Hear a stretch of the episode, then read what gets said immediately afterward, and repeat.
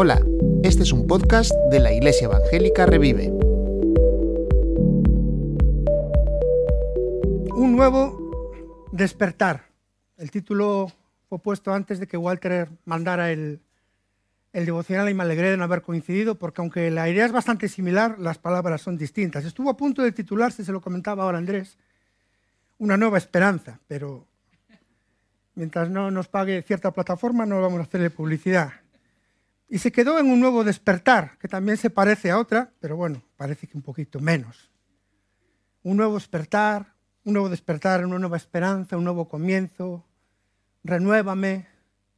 Es la idea que está flotando en el ambiente hoy y no es por casualidad, porque es de lo que va a tratar tanto el libro de Esdras como el de Nehemías. El de es un tema complementario, no habla tanto de reconstrucción, pero bueno, nos habla de un volver. Y Walter lo hizo extraordinariamente, así que no lo voy a repetir, lo que le pasó a la nación de Israel. A veces como pueblo de Dios nos pensamos que somos su ojito derecho y que eso nos permite hacer lo que nos dé la gana. Nos pensamos que somos el agente 007 con licencia para pecar. Y a veces Dios tiene que intervenir en nuestras vidas y, no le gusta. Dios no es un Dios sádico, y al igual que muchas veces nosotros hemos tenido que disciplinar a nuestros hijos y no lo hemos hecho por sadismo, pues Dios tiene que hacer igual con su pueblo. Israel tuvo que sufrir un castigo terrible, que nosotros no somos capaces de entender, pero que ellos como nación lo sufrieron de una forma terrible. Y estos tres libros que vamos a ver, pues son tres libros históricos del Antiguo Testamento. Y a veces decimos, bueno, el Antiguo Testamento, otra vez empezamos con ese rollo. Desgraciadamente muchas personas, pues, eh, piensan que lo importante es el Nuevo Testamento, somos cristianos. Pues dame los evangelios, dame las epístolas, bueno, dame algún salmito por ahí, que está bien, pero no me líes la vida con el Antiguo Testamento porque hay un montón de cosas que hay que entender, hay un montón de historias que entender, hay que entender un, contexto histórico que, a veces es complicado. No, no, a mí, a mí déjame el Antiguo Testamento. Yo, yo soy muy fan del Antiguo Testamento. Como persona nacida y criada en una iglesia evangélica, pues desde pequeñito he estado familiarizado con él. Y me gusta mucho leer su historia. Siempre lo digo, ¿no? No es un cuento, no es una leyenda, no es un mito, no es unas fábulas.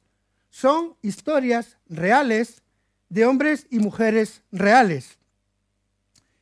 En su libro Cómo predicar desde el Antiguo Testamento, eh, Christopher Wright nos da tres razones para no descuidar esta parte de la Biblia, reconociendo, claro, que tiene sus dificultades, que tiene sus particularidades, nos dice que el Antiguo Testamento forma parte de la revelación de Dios, es tan inspirado como el Nuevo Testamento. Que el Antiguo Testamento va a poner los cimientos de nuestra fe. Gran parte de nuestra teología cristiana no puede ser entendida si no comprendemos una parte del Antiguo Testamento. Y por último, porque fue la Biblia que utilizó Jesús. Jesús no tenía los escritos de Pablo porque no estaban hechos, no estaban hechos los evangelios porque los estaba viviendo. Jesús utilizó el Antiguo Testamento y lo hemos estado viendo en este estudio precioso sobre Marcos, como el Señor citaba en la Biblia, citaba el Antiguo, el Antiguo Testamento. Y si para él fue importante, para nosotros igual. Así que para entender estos libros y, verlos como un conjunto, hay que echar un vistazo a la historia y a la cronología, que no siempre son platos de, muy buen gusto. Eh, he elaborado un gráfico que es, un es bastante menos completo que el que Walter puso en, su, en el devocional, pero es un material que tengo ahí desde hace décadas y es un poco más resumido. Pero creo, quise, creo, solamente tiene las cosas que me parecen importantes para esos tres libros. El de Walter es mucho más completo. Trabajo extraordinario, como siempre. Hay una cronología del, cautiverio. Año 605 es la primera deportación, es cuando Nabucodonosor viene de vencer a los, eh, egipcios en la batalla de Carquemis y al volver de vuelta a Babilonia, pues hace una paradita allí, no para repostar, sino para llevarse a unas personas para Babilonia, entre ellos Daniel y sus compañeros. Es una deportación pues muy limitada, un grupo pequeñito, gente de la aristocracia, gente de la nobleza, y sobre todo jóvenes para babilonizarlos. Ahí tenemos el libro de Daniel para explicárnoslo.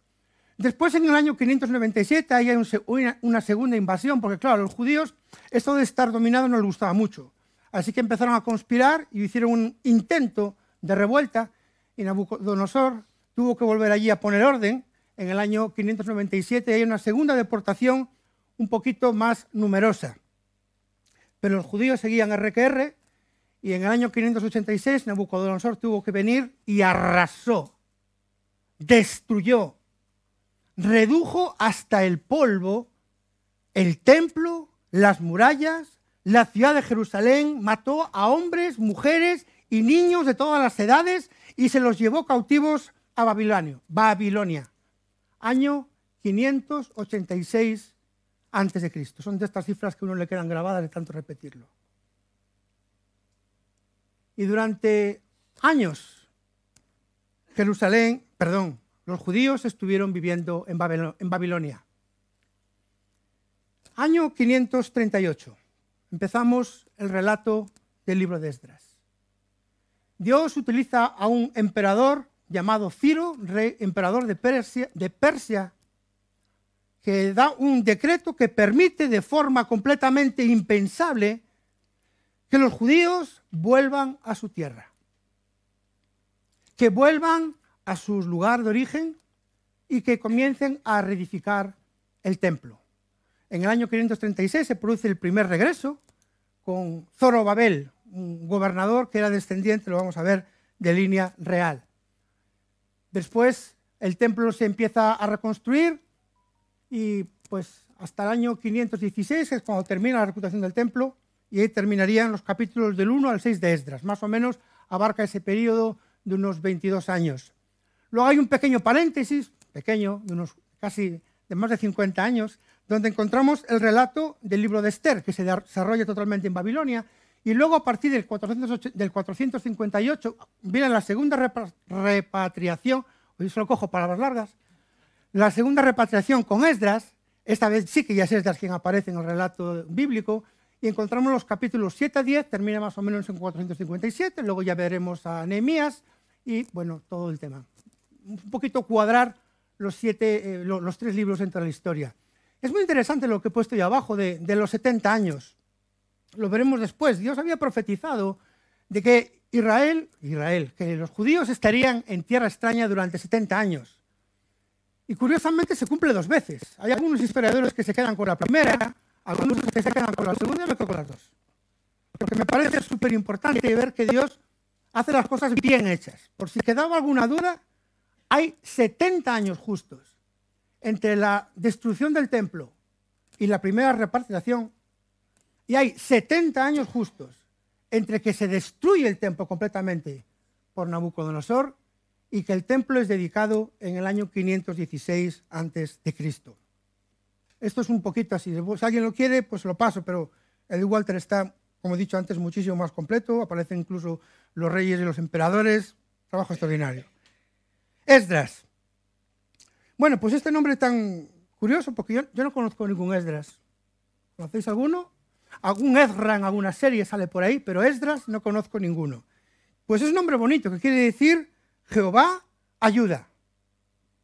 Muy adecuado.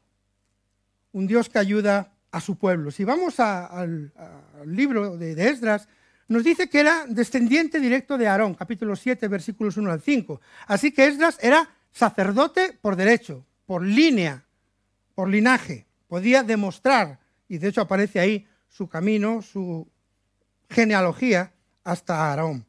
Y además era escriba por oficio. Tenía el oficio de escriba, aunque no va a aparecer hasta capítulo 7. Normalmente pensamos en los escribas y decimos que son aquellos que se dedicaban a copiar a mano las escrituras, y decimos bien, ese era su trabajo principal. Pero no solamente eran unos mm, personas, unos amanuenses, sino que también eran predicadores. Enseñaban esa escritura, la aplicaban, y lo veremos más adelante, pasajes preciosos del libro de Esdras. Así que era una persona que conocía la Biblia, que exponía la Biblia y que conocía todo aquello que había sido escrito en el Antiguo. Probablemente ha sido él quien ha escrito este libro y probablemente también los dos de Crónicas e incluso el de Nehemías, aunque quizás algunos dicen que Nehemías que lo hicieron así mano a mano.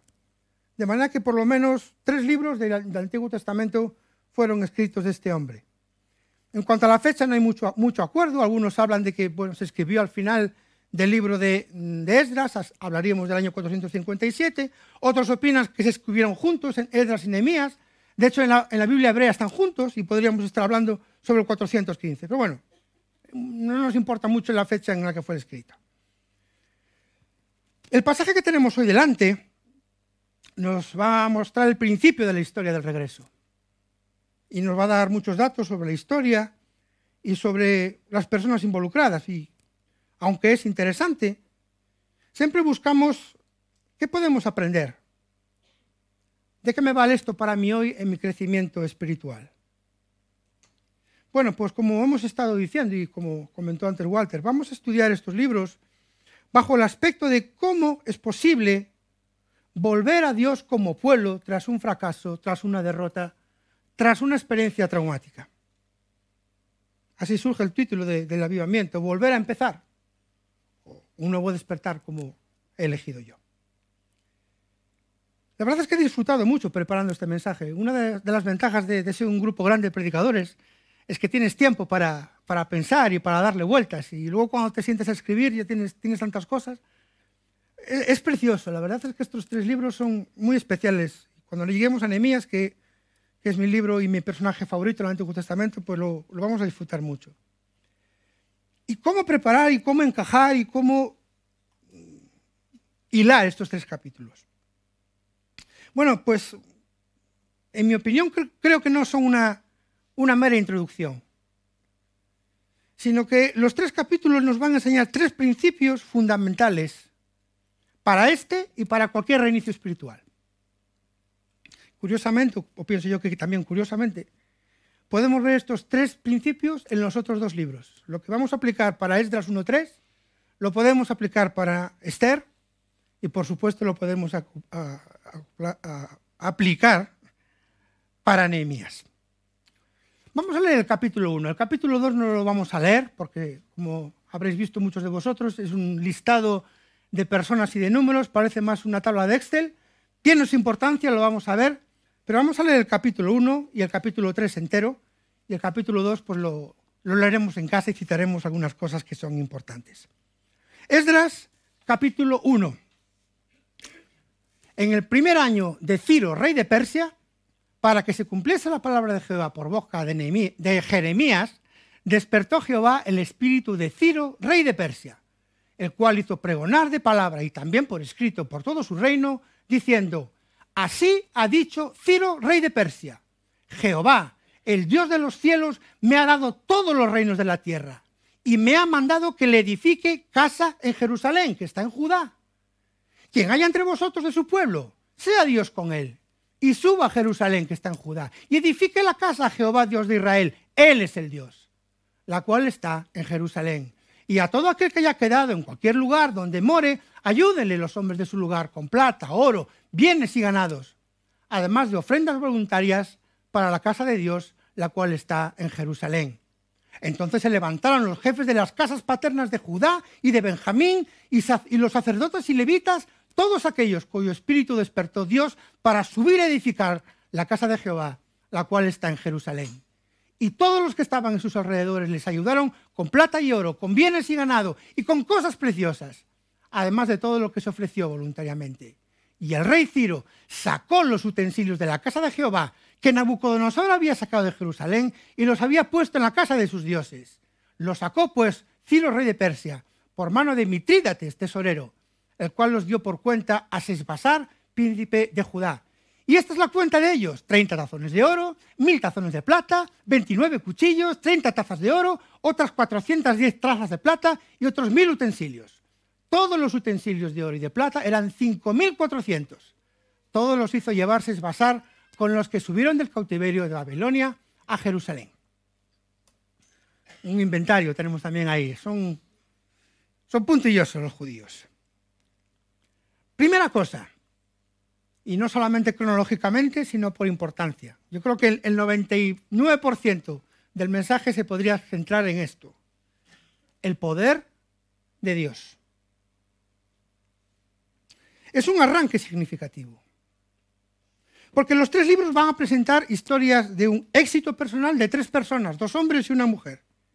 Y podemos caer en la tentación de centrarnos en ellos y darles todo el mérito. ¡Buah! Esdras, Esther, Nehemías, qué personajes, qué impresionante, lo que ellos hicieron, lo que fueron capaces, qué, astutos, qué organizadores, qué capacidad de pensamiento.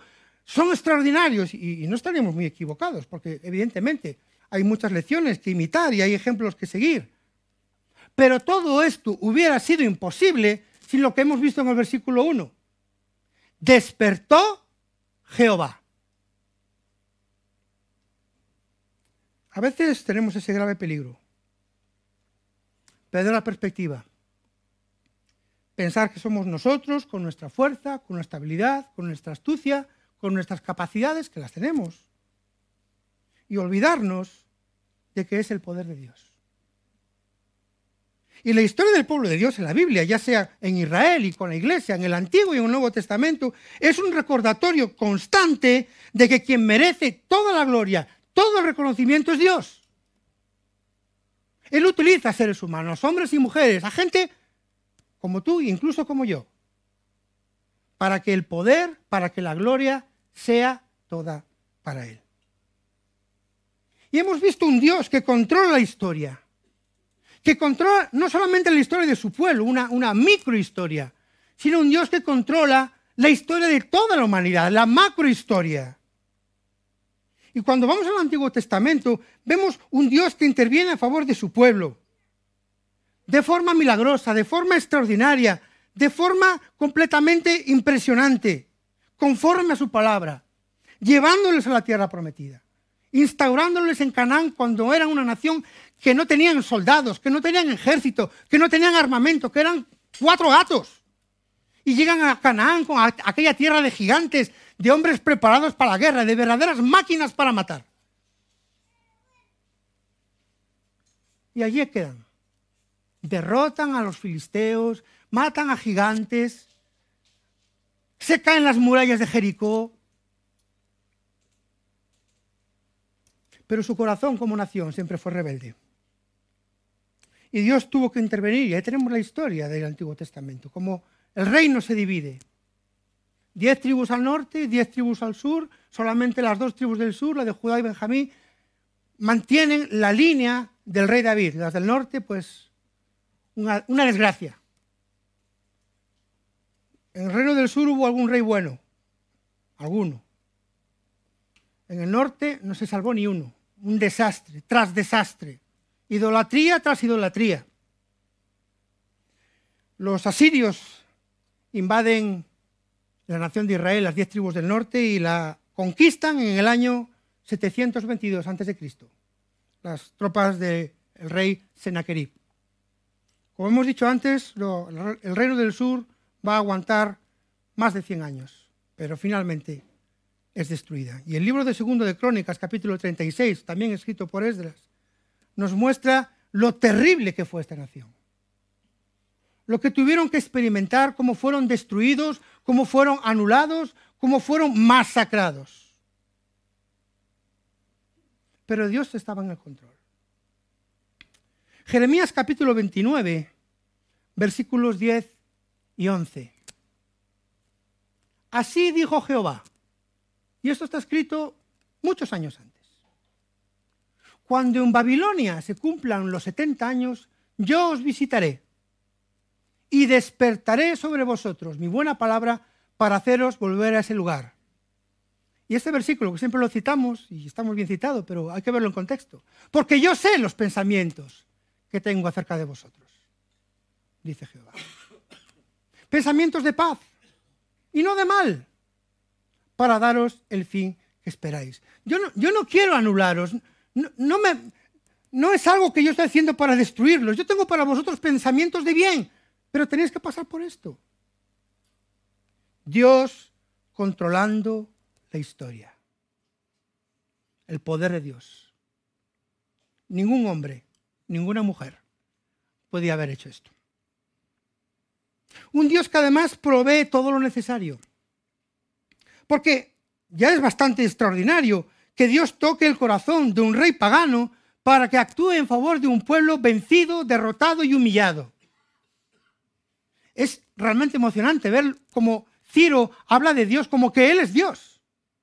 No sabemos qué tipo de revelación, qué testimonio recibió, pero Ciro llegó a un convencimiento de que el Dios de Israel era el Dios. Este Ciro, que curiosamente también Dios había hablado de él muchísimos años antes, cuando todavía ni había nacido Ciro, ni tan siquiera existía Persia como nación. Isaías capítulo 45, versículo 1. Dios provee a un rey pagano para que dé una orden completamente inaudita. Dios toca el corazón de los suyos, de su pueblo, ante esta muestra poderosa del poder de Dios, para que vuelvan a su tierra, para que comiencen y levanten una vez más el templo, la casa de Dios, aquel lugar donde Él debería manifestar su gloria en medio del pueblo. Dios toca también los corazones de los vecinos de los judíos. Y estas personas también de una forma inaudita y de una forma voluntaria colaboran con su dinero, con sus bienes, con sus ganados, dándoles todo lo necesario para el viaje, para el establecimiento y para la construcción. Y al final del, del capítulo, es, el listado que, que vimos ahí, Ciro no solamente les da la autorización, les da el permiso, que ya era algo impensable, sino que vemos cómo les devuelve absolutamente cada taza, cada plato, cada cosita de plata y de oro que había sido llevado por Nabucodonosor cuando destruyó el templo y se lo llevan de vuelta a casa. Y a lo largo de todo el pasaje, lo veremos en el capítulo 2 y en el capítulo 3, vemos como Dios también toca los corazones de las personas para que de una forma sorprendente aparezcan los recursos.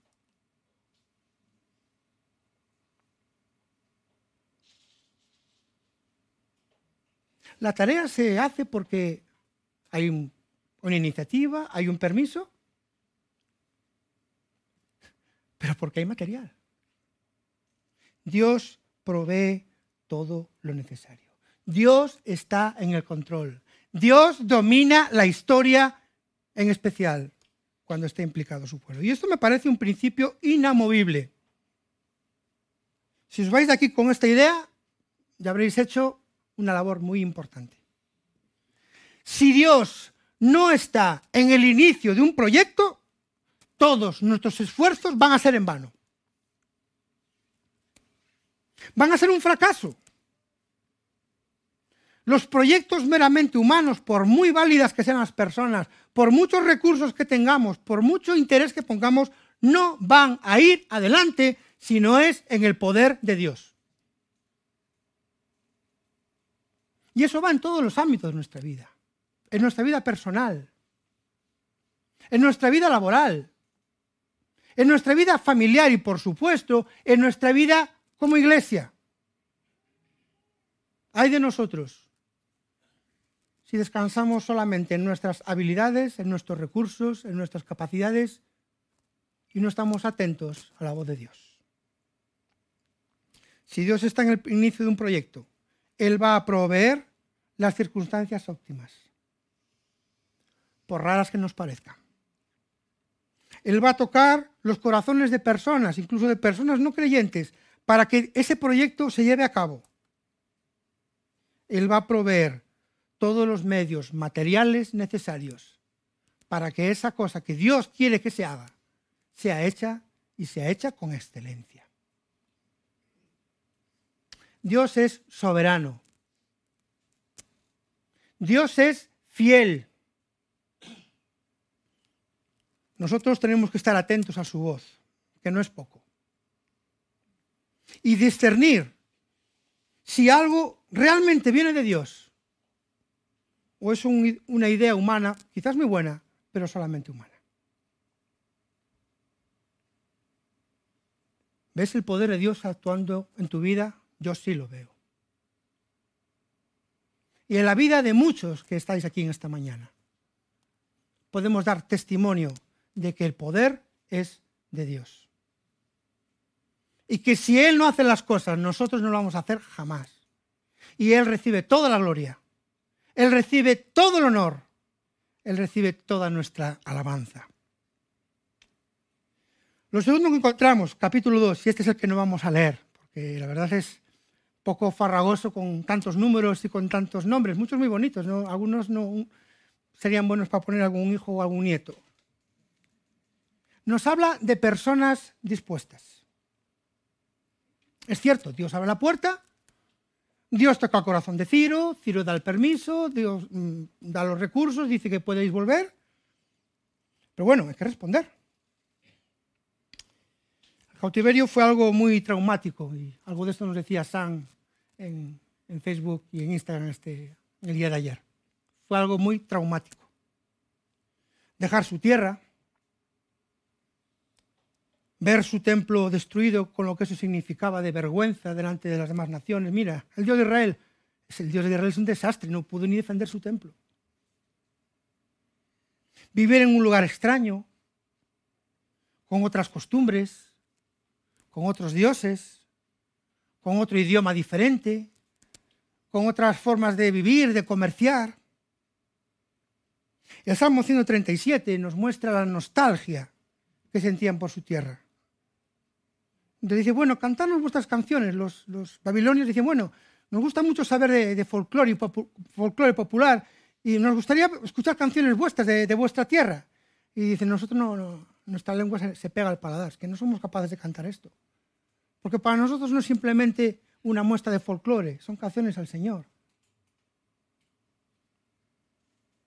Y podríamos pensar, bueno, esta gente estaba tan nostálgica, esta gente estaba tan triste en Babilonia que cuando se presentó la oportunidad, pues salieron todos disparados y cogieron todo lo que primero que sufrieron y se marcharon todos para Canaán deprisa y corriendo. Pues no. El pasaje es muy específico, aparece al final. 42.370 hombres, más mujeres y niños. 7.337 siervos y 200 cantores, tenían un buen coro. Si sumamos todo, estaríamos hablando sobre 50.000 personas. Se estima que en todo el imperio babilónico estaban viviendo alrededor de un millón de judíos. Un millón. La inmensa mayoría no respondió nostalgia, tristeza, ay, ay, ay, ay, ay, ay, mi casa, mi, mi casiña en meu lar, teño saudade todas esas cosas. Pero mejor nos quedamos aquí. Comodidad, bienes materiales, seguro que habían hecho casa, los judíos tienen fama de ser buenos negociantes y buenos comerciantes, posición social, dejar algo conocido y lanzarse una aventura muy incierta. Y cuando vayamos viendo Esdras, Nehemías y también Esther, vamos a ver cómo realmente el, trayecto fue complicado y su vida corrió riesgo en, en muchos momentos. Bueno, mejor, mejor me quedo aquí. Ya tenemos aquí esta nuestra vida. Bueno, es cierto que algunos volvieron después, hubo más repatriaciones. Incluso fue bueno que alguno de ellos se quedara allí, si no, hubieran hecho eh, Esther y, Nehemías y, y Esdras, que todavía se quedó allí. Pero bueno, este es otro principio importante. Real y triste. Nunca hay una respuesta unánime. Dios siempre obra con pocos. ¿Y por qué? Pues para que quede claro que el poder es suyo. Si el millón de judíos hubieran vuelto a Jerusalén, hubieran hecho el templo en tres meses y hubieran dicho, ¡buah! Los judíos somos una gente extraordinaria. ¿Has visto? la ingeniería, la planificación. Esto lo hemos hecho nosotros.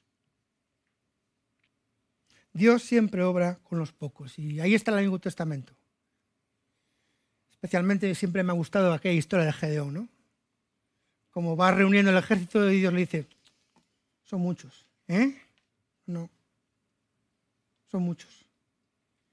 Y Dios empieza a minimizar aquel ejército que aún así era muy poca cosa comparado con lo que eran los amalacitas, hasta que quedan solo 300. Y ahí está la historia. Y si no, libro de los jueces, para leerlo. Dios siempre obra con los pocos. Pero Dios toca el corazón de personas para todas las tareas. Y cuando leáis en casa el capítulo 2, vais a ver personas de diferentes oficios, de diferentes trabajos, de diferentes funciones. Aparece Zorobabel, que probablemente es el que en el capítulo 1 le llaman también Sesbasar. Zorobabel, cuyo nombre significa nacido en Babilonia. Una persona de linaje real. Linaje renal es otra cosa. Linaje real. Riñones también tenía, dos por lo menos. De linaje real una persona a quien el rey Ciro envía para ser el gobernador civil, el responsable, el administrador sobre aquella provincia. Vienen personas para hacer los ministerios en el templo. Sacerdotes, levitas, cantores y cantoras, porteros y sirvientes. Incluso nos dice ahí que había personas que no podían demostrar su linaje. Se perdieron muchos de los archivos que había de las genealogías y muchos de ellos decían, bueno, yo soy de la tribu de, de Leví, yo soy descendiente de Aarón, pero no lo puedo demostrar. Y dijeron, bueno, mira, si no lo puedo demostrar. Y después dice, bueno, mira, pues yo, nada, pues me quedo en casa, total. Yo soy levita, yo quiero levitar. Y si no me dejáis levitar, pues me quedo en Babilonia. Pero no, volvieron. Eran personas que tenían su corazón en la casa de Dios. Y bueno, pues si no se levita, pues algo podré hacer.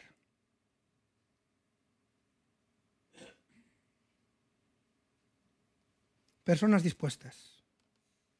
Dios provee personas adecuadas para cada labor y les despierta. Me encanta esa expresión, por eso le he puesto lo de nuevo despertar. Dios les despierta para que vengan a la tarea, para que regresen, para que se implique con todo, incluso con sus bienes. Al final del capítulo 2 vemos cómo esas personas incluso de lo suyo pusieron también para reedificar el templo. Si Dios es quien abre la puerta, Él se va a encargar de que haya las personas necesarias para que regresen y para que se impliquen con todo su ser en la tarea. Dios provee, Dios toca a hombres y mujeres como tú y como yo para involucrarnos en la tarea que Él tiene para nosotros.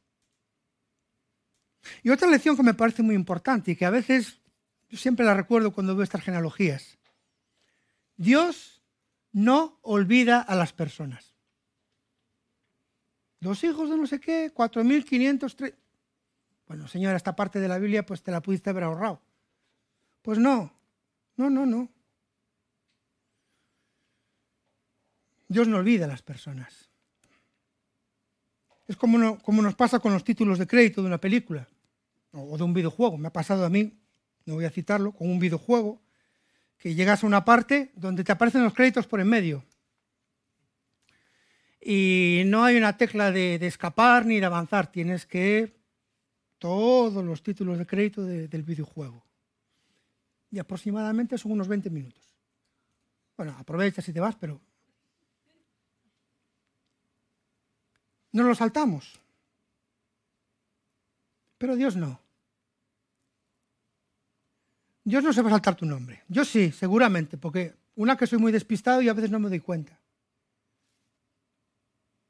Pero lo que tú estás haciendo para Dios está grabado a fuego en el corazón del Dios al que sirves. A veces tenemos la tentación de valorar solamente aquellas personas que destacan o que están en el lugar de preeminencia. ¡Buah! Este que predica, este que tiene la clase bíblica, este que toca y no sé qué. Bueno, y hay que valorar a las personas, no estoy diciendo que no. Pero ¿cuántas personas se nos escapan y que son, sois, sois fundamentales y necesarias para que la obra de Dios vaya adelante? La iglesia es un cuerpo, compuesto de muchas partes. Algunas se ven y otras no se ven. Curiosamente, las más importantes de nuestro cuerpo son las que no se ven. Pero todo el cuerpo trabaja como una unidad para crecer, para desarrollarse, para cumplir su propósito. Todos somos importantes. Todos. Todos somos necesarios. Todos.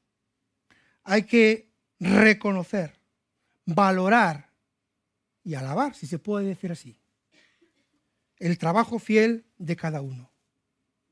Dando gloria a Dios, que es quien da el poder, que es el que capacita, que es el que despierta el corazón de las personas. En tercer lugar, los planes diseñados. Capítulo 3, este sí que lo vamos a leer que es más cortito. Dice Esdras capítulo 3.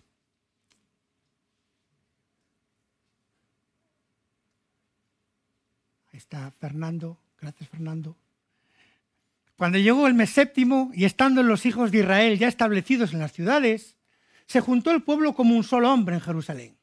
Entonces se levantaron Jesúa, hijo de Josadac, y sus hermanos los sacerdotes, y Zorobabel, hijo de Salatiel, y sus hermanos, y edificaron el altar de Dios de Israel para ofrecer sobre él holocaustos, como está escrito en la ley de Moisés, varón de Dios. Y colocaron el altar sobre su base, porque tenían miedo de los pueblos de las tierras, y ofrecieron sobre él holocaustos a Jehová, holocaustos por la mañana y por la tarde. Celebraron asimismo la fiesta. ¿Se fue la pantalla? La fiesta solemne de los tabernáculos, como está escrito, y holocaustos para cada día por orden conforme al rito, cada cosa en su día. Además de esto, el holocausto continuo, las lunas nuevas y todas las fiestas solemnes de Jehová, y todo sacrificio espontáneo, toda ofrenda voluntaria a Jehová. Desde el primer día del mes séptimo comenzaron a ofrecer holocaustos a Jehová, pero los cimientos del templo de Jehová no se habían echado todavía, y dieron, y dieron dinero a los albañiles y carpinteros asimismo comida, bebida y aceite a los sidonios y tirios para que trajesen madera de cedro desde el Líbano por mar a Jope, conforme a la voluntad de Ciro, rey de Persia, acerca de esto. En el año segundo de su venida a la casa de Dios en Jerusalén, en el mes segundo, comenzaron Zorobabel, hijo de Salatiel, Jesúa, hijo de Josadac, y los otros sus hermanos, los sacerdotes y los levitas, y todos los que habían venido de la cautividad a Jerusalén, y pusieron a los levitas de 20 años arriba para que activasen la obra de la casa de Jehová. Jesúa también, sus hijos y sus hermanos, Cadmiel y sus hijos, hijos de Judá, como un solo hombre, asistían para activar a los que hacían la obra en la casa de, Dios, junto con los hijos de Nadad, sus hijos y sus hermanos levitas. Y cuando los albañiles del templo de Jehová echaban los cimientos, pusieron a los sacerdotes vestidos de sus ropas y con trompetas, y a los levitas hijos de Asap con címbalos, para que alabasen a Jehová, según la ordenanza de David, rey de Israel. Y cantaban, alabando y dando gracias a Jehová y diciendo, porque Él es bueno, porque para siempre es su misericordia sobre Israel. Y todo el pueblo aclamaba con gran júbilo, alabando a Jehová, porque se echaban los cimientos de la casa de Jehová. Y muchos de los sacerdotes, de los levitas y de los jefes de las casas paternas, ancianos que habían visto la casa primera, viendo echar los cimientos de esta casa, lloraban en alta voz.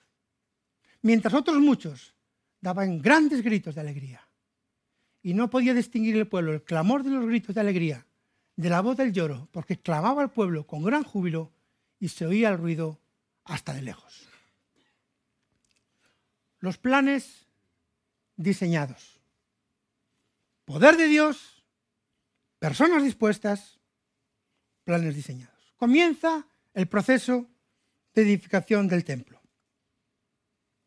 Las razones de su exilio, como bien citaba antes Walter, fueron de índole espiritual. Siempre quisieron hacer las cosas, como decía Frank Sinatra, a su manera. Y no como él había establecido. Y es muy interesante pues ver cómo en este capítulo lo hacen todo de una forma muy escrupulosa. Veis ahí un pequeño eh, desfase de tiempo. Porque si vais al libro del profeta Geo, que escribe en ese momento, cuando llegaron a Jerusalén, lo primero que hicieron fue ponerse a hacer sus casas. Y no se pusieron a hacer, como diríamos aquí en Galicia, un jalponciño para meterse ahí y luego, bueno, pues luego ya, no, no, empezaron a hacer sus casas artesonadas. Y los que saben de, carpintería, pues dicen que esto es que lo que es la parte de madera, pues que está tallada y labrada pues con, figuras, con, volutas, con flores, con lo que se hace en el caso. Vamos, unas casas ya bien hechitas. Y Ageo tiene que venir y dice, es tiempo para vosotros de vivir en casas artesonadas, de vivir en chalés con piscina y con wifi. Y la casa de Dios aún está sin levantar. Dios tiene que enviar a Geo. Y empezaron pronto, siempre Israel igual. Y vale, se ponen por fin las pilas y se ponen a hablar del templo. Y hacer un templo, y veremos más adelante, levantar la muralla, que fue cosa de Nehemías, era una, operación muy compleja. Necesitaba organización, planificación, proveer recursos, hacer planos. Y vemos cómo empieza en este capítulo esa tarea. Organizar, buscar la madera, buscar la piedra, que si los traen de, vienen por Jope, por mar, ahí venía la piedra, Tony, así que todo aquello bien organizado. Pero es muy importante ver que más allá, por lo menos en el libro de Esdras, Nehemías es, es más civil, ¿no? Pero en el libro de Esdras vemos cómo se centra mucho en que esto es una tarea espiritual. Sí, sí, bueno, vale, estamos levantando el templo, el templo son piedras, el templo, es madera, son habitaciones, organización, mobiliario, vale, sí, pero aquí detrás estamos hablando de una cosa, de una cosa espiritual. Y vemos como aquí en este capítulo el que se pone primero ya no es Zerobabel, sino que es Jesúa. Es un tema espiritual. Y hacen una planificación de algo material conforme a principios espirituales. Qué importante saber planificar. Yo a veces he escuchado muchas veces, bueno, es que yo esto lo dejo en las manos de Dios. El Señor proveerá. Dios puede hacer grandes cosas y el Señor ya me lo revelará en su momento. Bueno, me toca predicar el domingo, ya cuando sube ahí arriba, pues ya me dirá Dios de qué predico. No, no, en los próximos tres meses, no, bueno, tema libre, cada uno que predique lo que quiera. Y está bien tener tema libre. ¿eh? Pero creo que muchas veces decir lo dejamos en las manos de Dios, yo creo que la mayoría de las veces, más que un paso de fe, es una manifestación de vagancia. Es falta de responsabilidad. Desde la creación, Génesis capítulo 1, vemos a un Dios de orden. Un Dios que planifica. Primero los cielos y la tierra, luego separo. Cuando Dios llama a Abraham, vemos como Dios llama a Abraham de, de Ur de los Caldeos, lo trae para aquí, le prepara un hijo, vemos toda la nación, vemos a un Dios que ordena, que planifica. Dios planificó la redención del ser humano desde antes de la fundación del mundo. Si Dios es un Dios de orden y nosotros somos hijos de Dios, debemos ser cuidadosos y planificar. Podemos hacer un plan mal. Somos humanos, podemos equivocarnos. Podemos ejecutar mal el plan. Podemos no ser capaces de hacer ese plan. Pero hay que planificar. Hay que planificar. Y lo hemos estado viendo en, el Evangelio de Marcos. Lo que ocurre en la vida de Jesús no es al azar, no es por casualidad. Planificado, diseñado de antemano por los profetas miles de años atrás. Y esta es una constante en los tres libros. Planificación, planificación, planificación.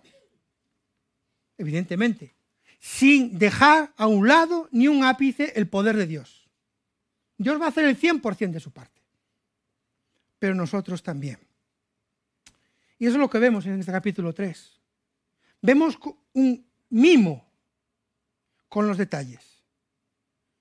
Podríamos decir, bueno, vale, están volviendo, bueno, que empiecen así, como sea, luego ya lo pondrán todo. No, no, no. Es que el problema de Israel siempre fue lo mismo. No, no, no, prestaron atención a los detalles. Vamos a hacerlo un poco a nuestra manera. ¿Recordáis aquella escena en la vida de Saúl en el libro de 1 Samuel 15? Dios le había dicho, mira, tienes que exterminar a los amalecitas y a todo su ganado. Y dijo, bueno, pues no lo extermino. Y Dios a través de Samuel le tiene que decir aquel versículo, que es de unos de estos que uno pues no se ha olvidado después de muchos años. Ciertamente el obedecer es mejor que los sacrificios y el prestar atención que la grosura de los carneros. Aunque están levantando un edificio, están levantando la casa de Dios y no se puede hacer de cualquier manera. Y en la ejecución material vemos cómo está presente que es algo espiritual. Y es muy, muy curioso, ¿no? Hay muchas tareas que son más llevaderas con música. A veces hay días que me olvido de, cargar los auriculares y voy a correr sin música. Y eso es horrible. Es más horrible que correr con música. Es terrible. O, un día que pones una lista de reproducción que no es la de tu ritmo, metes una de música clásica, no va, la cosa parece que no marcha. Y yo creo que muchos de vosotros hacéis muchas tareas con música. Yo preparo las predicaciones con música. No os digo cuál, porque os va a sorprender, pero la música ayuda para... Ayuda, vale, con U2, ya está.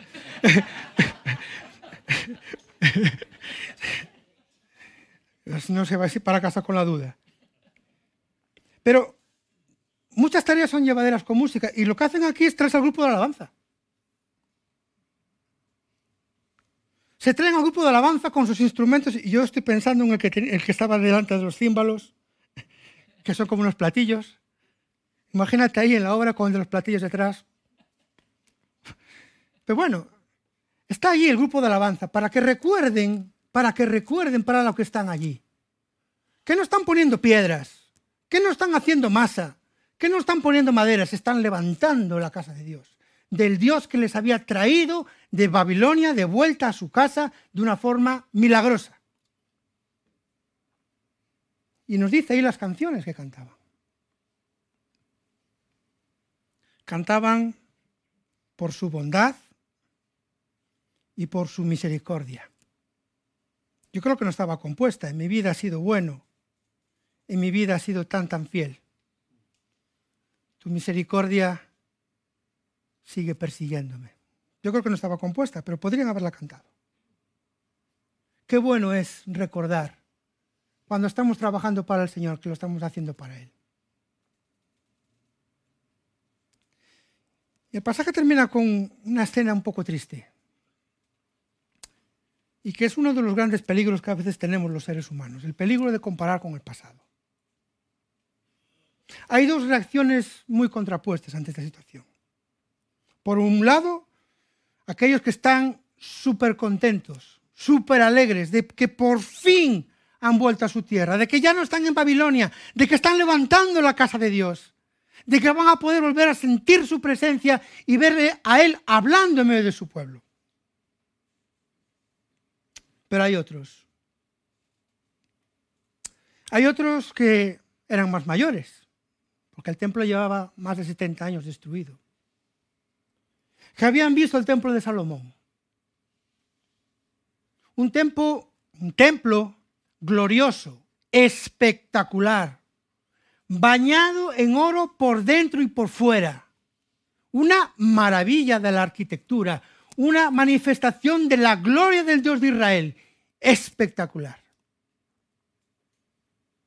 Y miraban lo que estaban levantando y decían, es que esto no se parece. Es que no hay ni punto de comparación. Y lloraban. Y curiosamente nos dice que sus lloros casi casi estaban tapando los gritos de alegría. Dice el libro de Eclesiastés que, que tengamos mucho cuidado cuando miramos hacia el pasado porque no miramos hacia él con sabiduría. No está mal mirar atrás. Es necesario ver nuestra historia, recordar nuestros errores, recordar el poder de Dios obrando. Pero no podemos avanzar si no miramos hacia adelante. Si no miramos y aprovechamos las nuevas oportunidades. Hay que aprender, pero aprender para seguir. No podemos estar conduciendo todo el tiempo solamente mirando por el retrovisor y no mirar por el parabrisas hacia adelante, porque nos vamos a estrellar. Qué bueno es que tengamos aquí la palabra de Dios que nos recuerda el pasado del pueblo de Israel, que nos recuerda el pasado de la iglesia y cada uno de nosotros tenemos nuestra historia. Y a veces miramos atrás con tristeza, viendo lo que hemos tenido que pasar. ¿Cuántas veces el Señor nos ha tenido que llevar o ha permitido que pasáramos por situaciones que humanamente nos han llevado al límite? Situaciones que nos han quitado el sueño, la alegría, que incluso como le pasó a Jeremías, ahí lo expresa en su libro, nos dieron ganas de, mira Señor, yo, yo esto lo dejo. Hay que mirar hacia adelante, hermanos. Dios tiene preparado cosas para nosotros que nosotros no sabemos. Y no somos nosotros los que la fastidiemos. Planifiquemos. Organicemos. Trabajemos juntos. Sabiendo que no es para nosotros, no es para los pastores, no es para los ancianos, es para el Señor. Y todo lo que hacemos, todo lo que hagamos como iglesia, que seamos conscientes de que formamos parte de ese diseño que Dios tiene para nosotros. Pues que el Señor nos ayude. Espero no haberos aburrido mucho y sobre todo dado unos principios que me parecen básicos. Por encima de todo, el poder de Dios que seamos también nosotros, tú y yo, personas dispuestas. Y que sepamos diseñar planes. Gracias a Dios porque hay gente que planifica muy bien aquí en los diferentes ministerios. Y la verdad es que es algo que, que se valora mucho y se agradece. Que sepamos ejecutar estos planes diseñados. Que son para el Señor, que son para su gloria. Y que lo hagamos con alegría. Amén. Amén. Padre amado, queremos darte gracias en esta mañana, dándote a ti todo el, honor, dándote a ti toda la gloria, dándote a ti todo el reconocimiento. Porque eres el Dios de todo poder, el Dios que controla la historia, el Dios que toca los corazones de personas no creyentes, de personas creyentes, el Dios que provee los recursos, el Dios que provee las situaciones, para que tu obra pueda seguir hacia adelante conforme a, voluntad, a tu voluntad, con las personas que tú tienes preparadas y conforme los planes que tú pones en nuestros corazones. Gracias por tu palabra bendita, Señor. Que la sepamos aprender, que la sepamos comprender y que la sepamos aplicar para tu gloria. En el nombre de Jesús. Amén. Gracias por escuchar este podcast. Si quieres contactar con nosotros, escríbenos a iglesiaevangelicarevive.com. Puedes encontrarnos en Facebook, Instagram y YouTube.